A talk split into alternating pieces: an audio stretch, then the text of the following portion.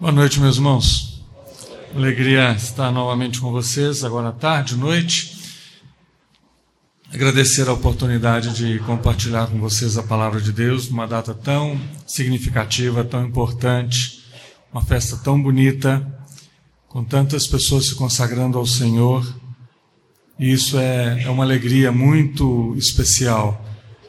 Saber que a Igreja de Deus vai andando caminhando, crescendo, o reino do Senhor vai se expandindo por muitos lugares do nosso mundo e também aqui. Bom, hoje pela manhã nós compartilhamos um pouquinho sobre o capítulo 27 do livro de Atos. E hoje eu queria agora concluir com o capítulo 28. Assim eu os convido à leitura do capítulo 28 de Atos, versículo 31 apenas esse último versículo. É o último versículo do livro.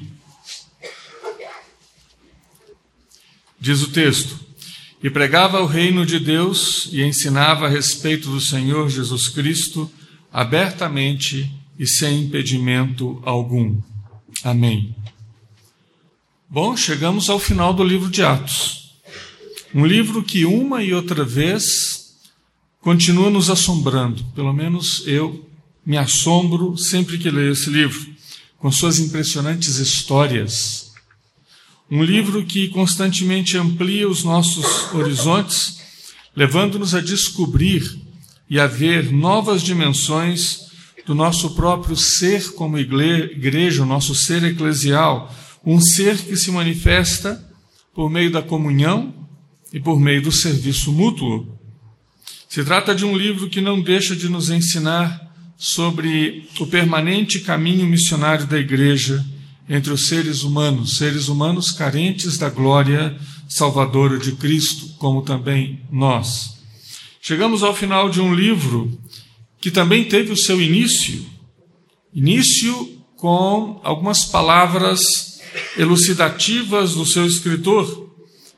No início do, do, do livro, no primeiro capítulo, ele diz: Em meu livro anterior, se refere ao Evangelho de Lucas, em meu livro anterior, Teófilo, escrevi a respeito de tudo o que Jesus começou a fazer e a ensinar.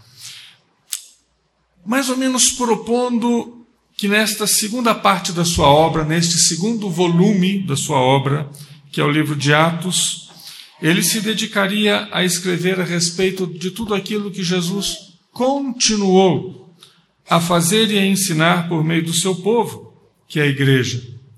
Descreve então, ao longo deste volume, os primeiros anos da vida da igreja, do estabelecimento da igreja, seus primeiros desafios, as primeiras perseguições, que foram muito duras, os primeiros avanços, inclusive os primeiros conflitos internos sofridos pela igreja.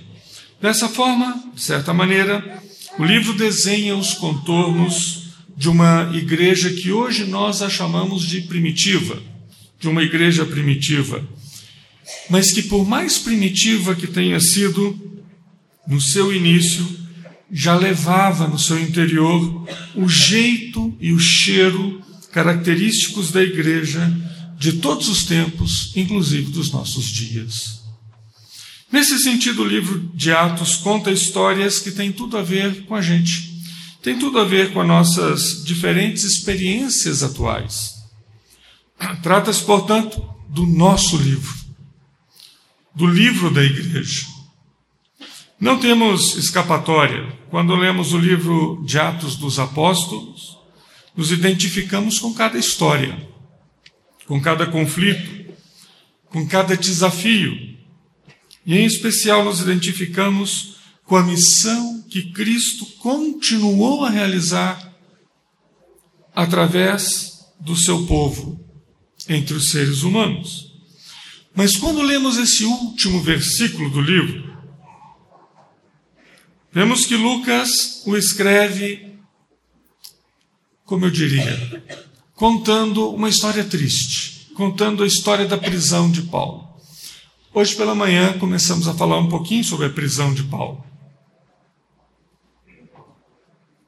não tanto sobre a prisão, mas sobre a viagem que o levou até Roma como prisioneiro.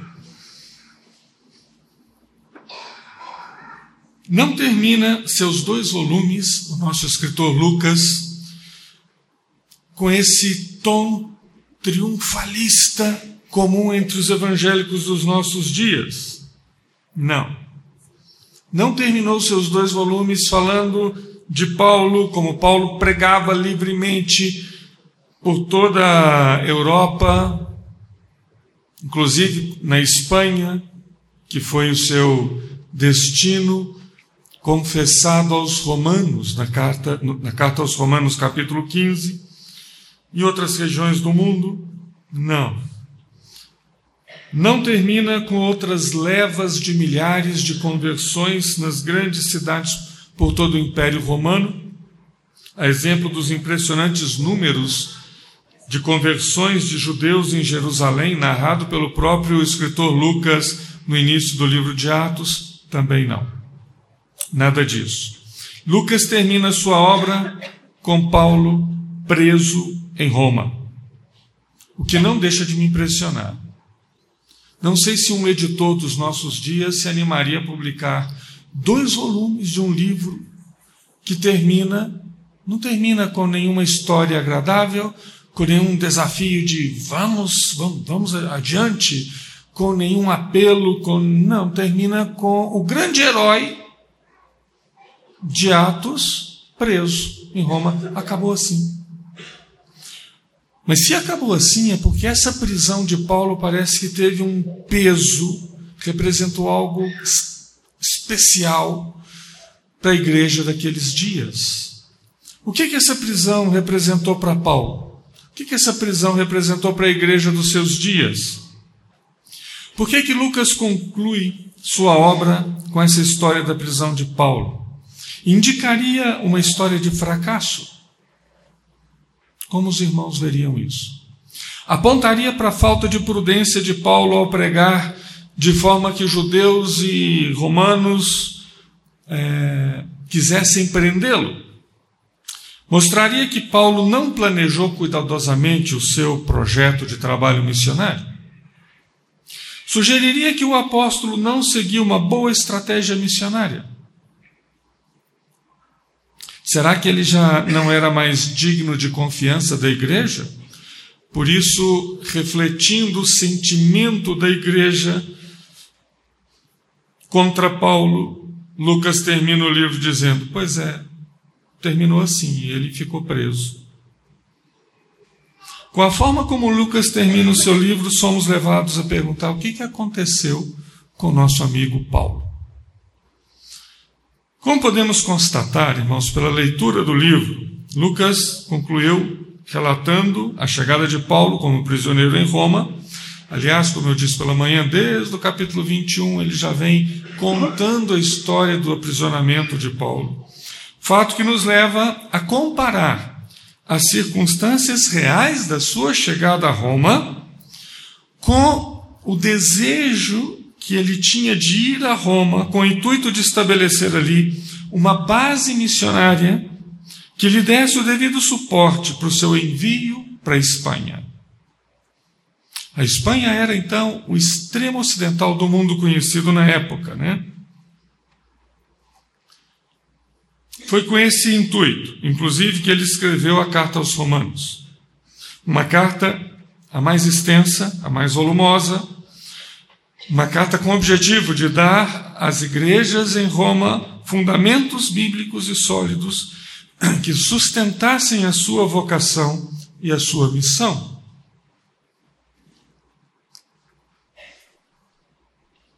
Dessa forma, eu creio que podemos concluir que os seus antigos planos de visitar a igreja em Roma por primeira vez, para que dali ele fosse enviado até a Espanha, foram totalmente frustrados.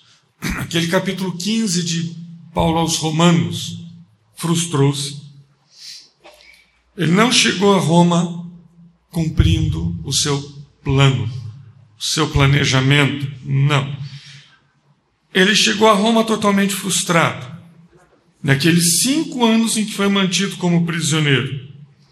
Sabemos por meio de diversos documentos, final do século I, século II, que de fato Paulo chegou à Espanha lá pelo ano 62, depois que foi solto dessa prisão em Roma. Entretanto, temos que reconhecer que os seus planos não se concretizaram tal como ele os havia planejado. Não chegou a Roma como um cidadão romano livre, mas como um prisioneiro. Não chegou em Roma aclamado como uma espécie de herói. Ele entrou na cidade atraindo o desprezo dos seus moradores.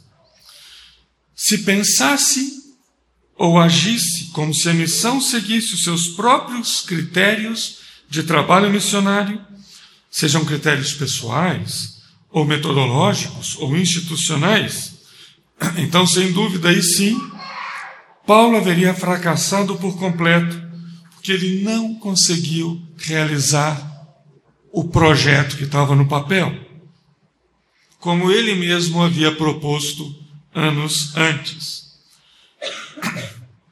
Mas uma vez que os caminhos da missão andam em conformidade com os caminhos de Cristo, então podemos ler este último capítulo de Atos a partir do prisma do reino de Deus e não do reino dos homens.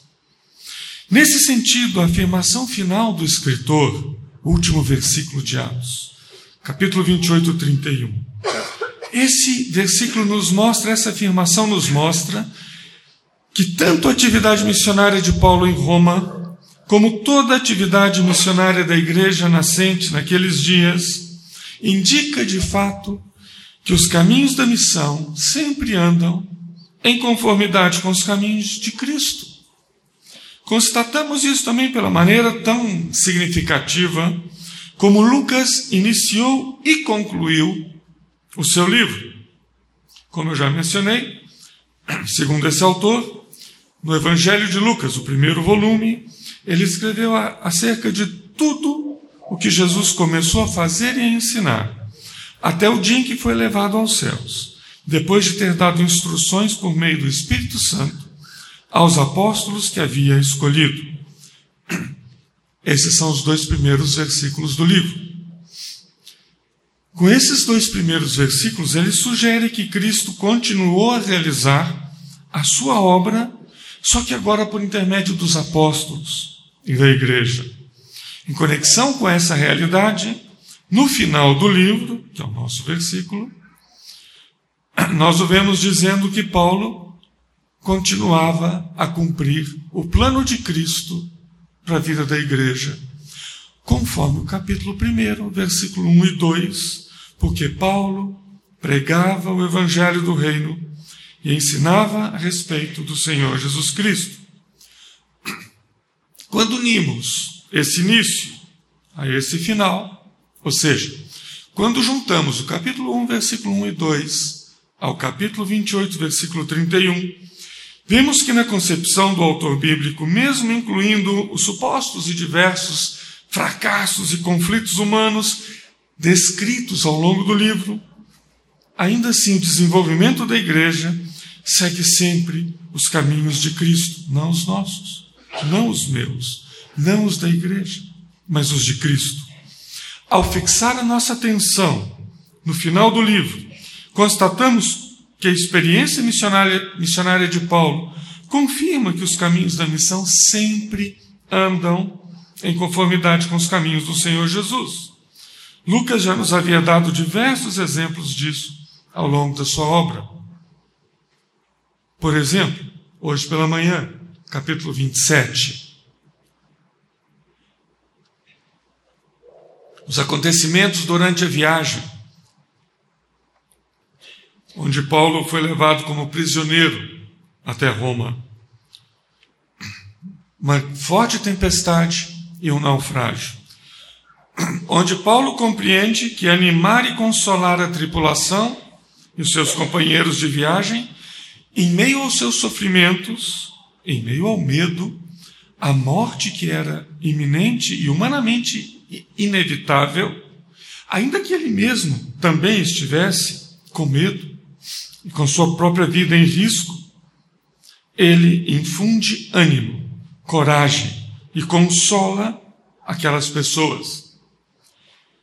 E esse infundir ânimo e consolo também é uma importante dimensão da igreja missionária no mundo, que anda conforme os caminhos de Cristo, porque segue os exemplos, segue o caminho de Cristo, o caminho de misericórdia, seguido pelo próprio Cristo durante o seu ministério terreno.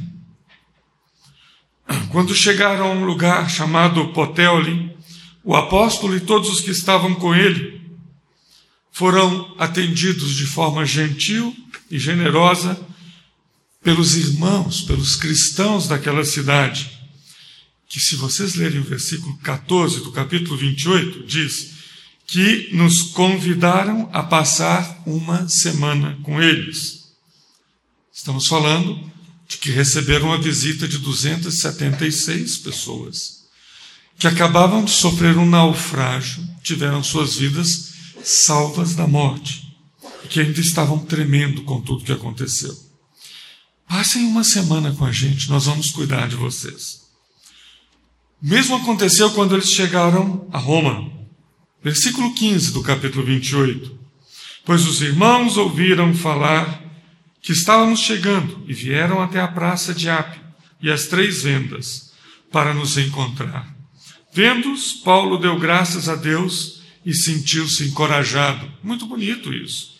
Porque ambas, em ambas cidades, a igreja os, os recebeu, os acolheu, cuidou deles, deu-lhes muito ânimo e vigor. O próprio Paulo, durante a viagem que exerceu essa missão de Cristo de animar e consolar os demais, agora foi animado, encorajado, consolado pela Igreja de Cristo, que o recebe de braços abertos. A missão no caminho de Cristo não é a missão de meia dúzia de missionários que estão por aí, é a missão do povo de Deus. Seguir os caminhos de Cristo é a única alternativa de vida que nós temos como povo de Cristo nesse mundo. A missão no caminho de Cristo deve ser assumida, portanto, pela igreja em sua totalidade e deve ser visualizada pelas nossas ações concretas e pelas nossas palavras em relação à própria missão, em relação ao nosso compromisso de vida com o Senhor Jesus. Mas se vamos ao versículo 16 do nosso capítulo 28,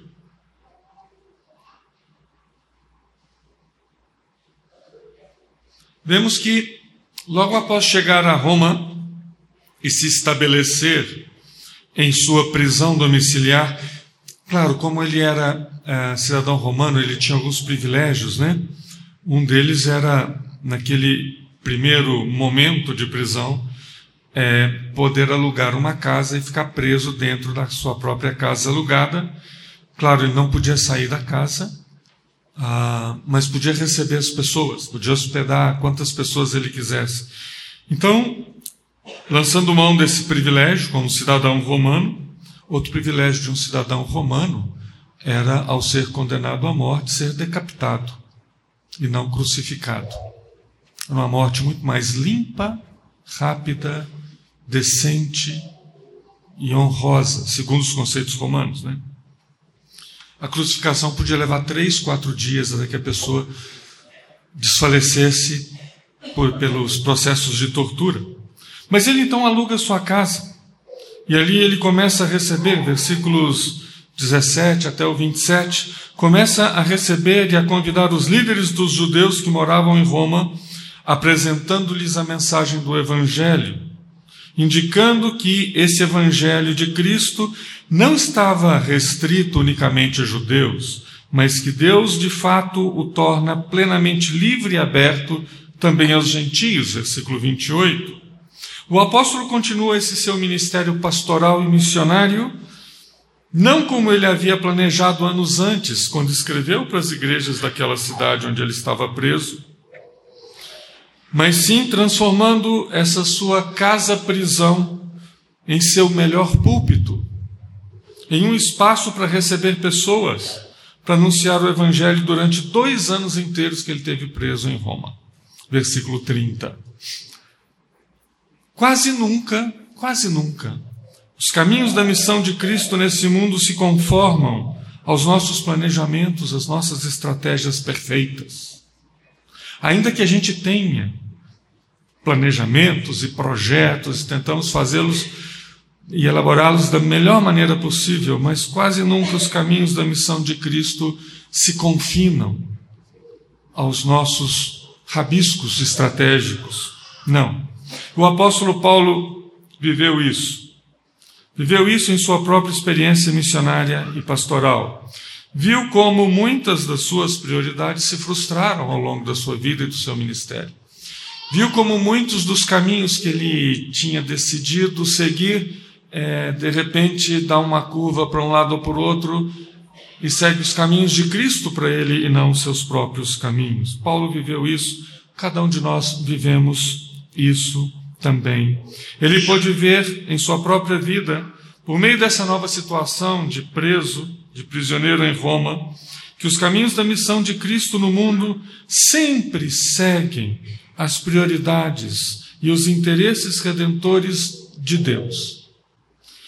Convencido disso pela graça divina, Paulo então reconheceu em suas algemas, de forma clara e inequívoca, oportunidades para pregação do Evangelho de Cristo. Mesmo confinado à sua casa-prisão, ele pôde agir em conformidade com essa vocação cristã, que é a vocação de todos nós que é a vocação de seguir os caminhos de Cristo e não os nossos. E pregar abertamente sem nenhum impedimento, como diz o último final, o último versículo do livro, a respeito do evangelho de Jesus e do reino de Deus. Sabemos de diversos frutos que foram colhidos durante esses dois anos de sua vida. Por exemplo, lembram-se da carta, cartinha que ele escreve para Filemão a respeito da conversão de Onésimo, aquele escravo fujão que deu mau trabalho para Filemão. Pois é, Onésimo foge, é, ele, ele rouba o seu, o seu amo, o seu senhor, Filemão, e foge para Roma para aproveitar a vida como escravo fugitivo. E gasta tudo, e de repente ele está numa situação super complicada e se lembra que na casa do seu senhor, em Colossos, na Grécia, se reunia uma igreja. E ali ouviam falar de Paulo. Paulo nunca teve lá naquela igreja, mas ouviam falar de Paulo. E liam cartas de Paulo. E ele fala, e, e, e, e, se lembra de que Paulo estava preso em Roma. E ele pensa: é a minha, é a minha salvação. Eu tenho que procurar esse homem. Ele pode me orientar e ele pode conversar com o meu Senhor.